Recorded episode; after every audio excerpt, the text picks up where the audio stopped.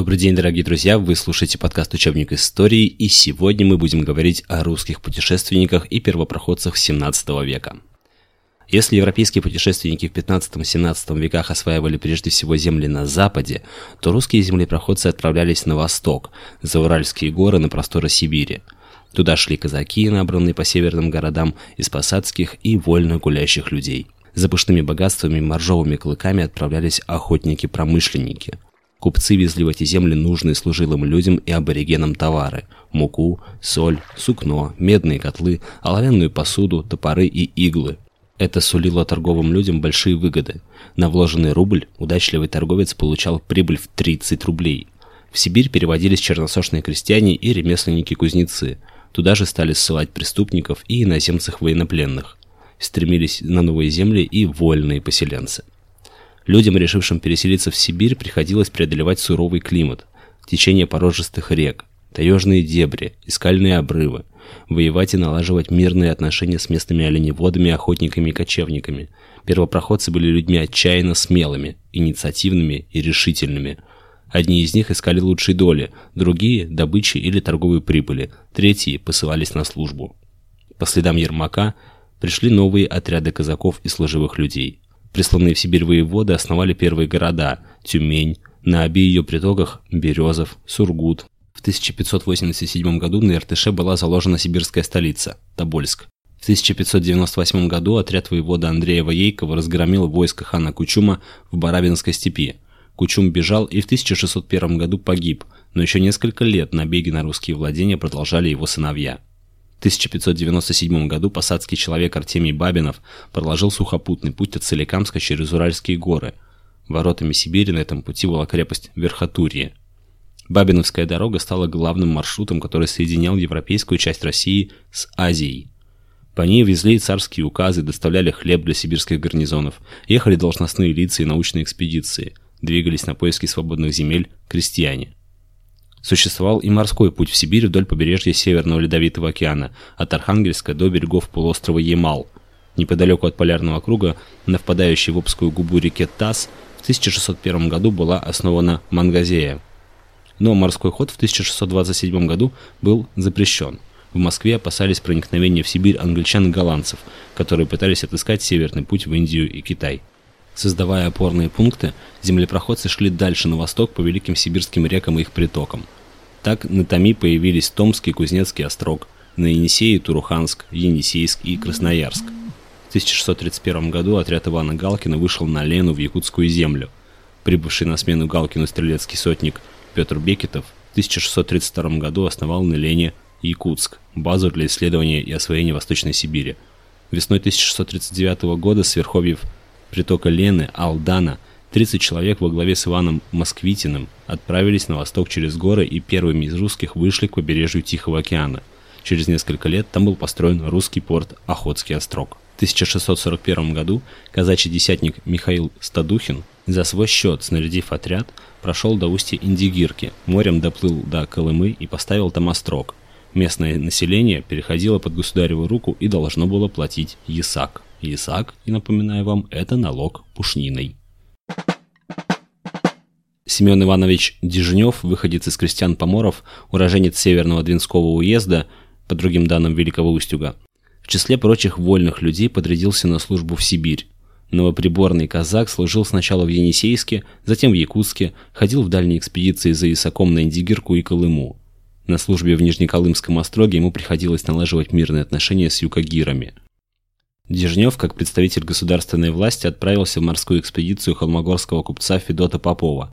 В июне 1648 года 90 человек на судах «Качат» вышли из устья Колымы. Крайнюю северо-восточную конечность Азии, впоследствии названную именем Дежнева, обогнули лишь два судна, уцелевшие после нескольких штормов. При высадке на берег мореходы подверглись нападению чукчей. Затем, во время очередной бури, корабли потеряли друг друга.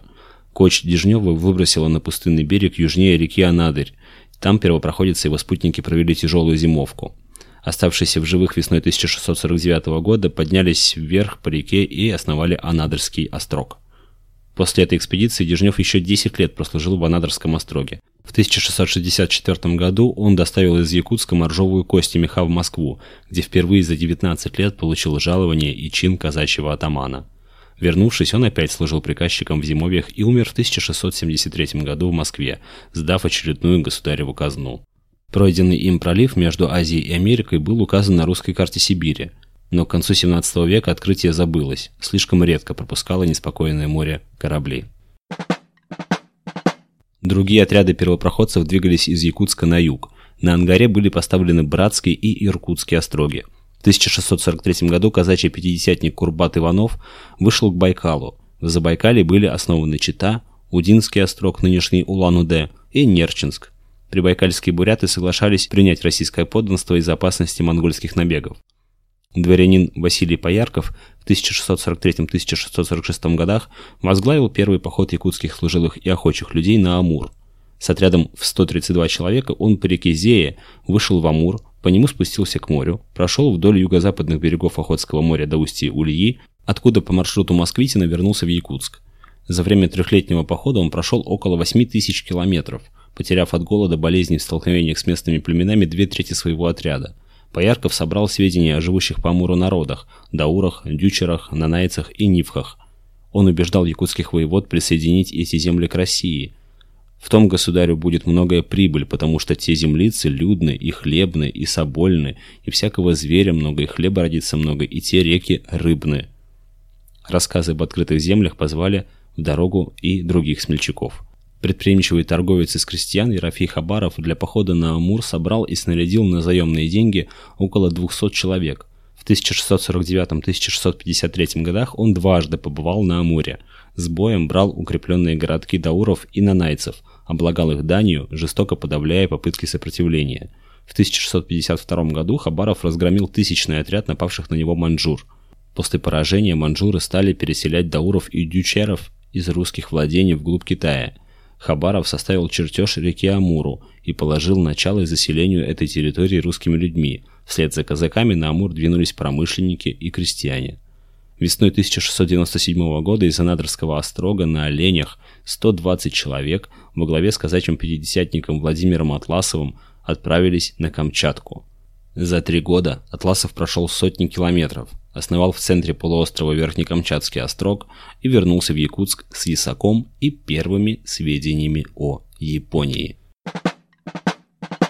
Казаки Ермака проложили дорогу на сибирские просторы энергичным и предприимчивым русским людям. Большую часть тайги и тундры русские отряды прошли без серьезного сопротивления.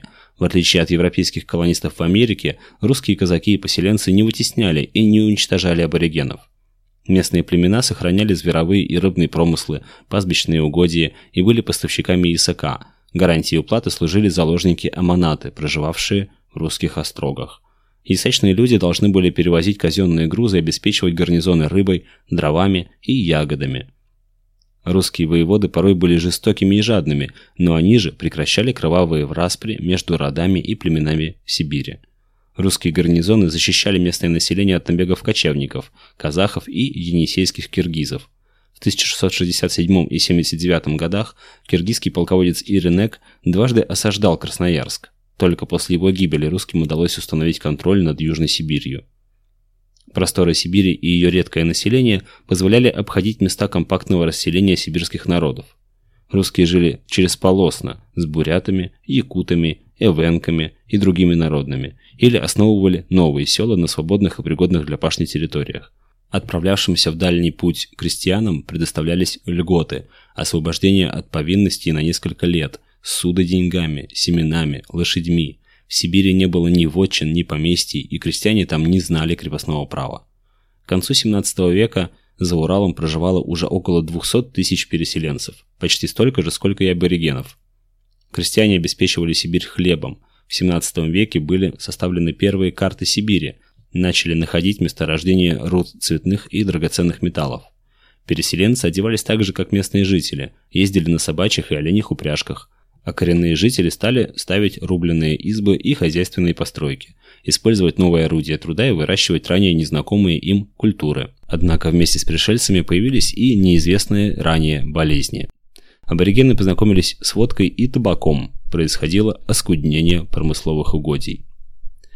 Итак, Уже в первой половине 17 века походы русских землепроходцев очертили круг русских владений, которые еще предстояло освоить. За Россией были закреплены богатые природными ресурсами земли. Важнейшим ресурсом стала пушнина. Поставленные землепроходцами крепости Остроги превращались в города.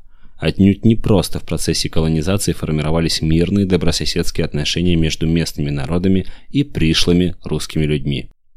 А сейчас предлагаю вам послушать отрывок из челобитной Дежнева от 1630 года. «И я, холоп твой, с ними торговыми и с промышленными людьми шли морем на шести кочах, 90 человек, и прошед Анадырское устье, судом Божьим те наши все кочи море разбило, и тех торговых и промышленных людей от того морского разбоя на море потянуло, и на тундре от иноземцев побитых, а иные голодную смертью померли, и того всех изгибло 64 человеки. А я, холоп твой, от тех товарищей своих остался всего 24 человеки, и тех товарищей моих зимним путем на лыжах, с нарты, со стыди, из голоду и со всякой нужи, не дошед Анадыря реки, дорогую идучи 12 человек безвестно не стало, а я, холоп твой, на Анадыр реку доволокся всего 12 человеки. Вот так происходило освоение сибирских и дальневосточных земель русскими первопроходцами в 17 веке. Как вы видите, им было довольно сложно, но очень-очень интересно. История вообще интересная штука, но вот уже через месяц учебный год заканчивается, а значит совсем скоро и закончится второй сезон нашего подкаста «Учебник истории». И мы с вами закончим изучение материала седьмого класса. Но каникулы пролетят очень быстро, и мы с вами снова встретимся для того, чтобы слушать историю России по программе восьмого класса. А там дворцовые перевороты, Петр Первый, м-м, красота. Оставайтесь с нами, ищите нас в любых подкастных платформах, подписывайтесь в Яндекс Музыке, Google подкастах, Apple подкастах, э, если у вас работает Spotify, то там тоже. И по-прежнему лучшее, что вы можете сделать, это поделиться любым выпуском этого подкаста в вашей любимой социальной сети с друзьями, родными, одноклассниками или даже учителями. Ну а на сегодня все. С вами был подкаст «Учебник истории». Я желаю вам побольше классных, интересных историй. И не забывайте, что история – это лучший учитель, у которого самые плохие ученики.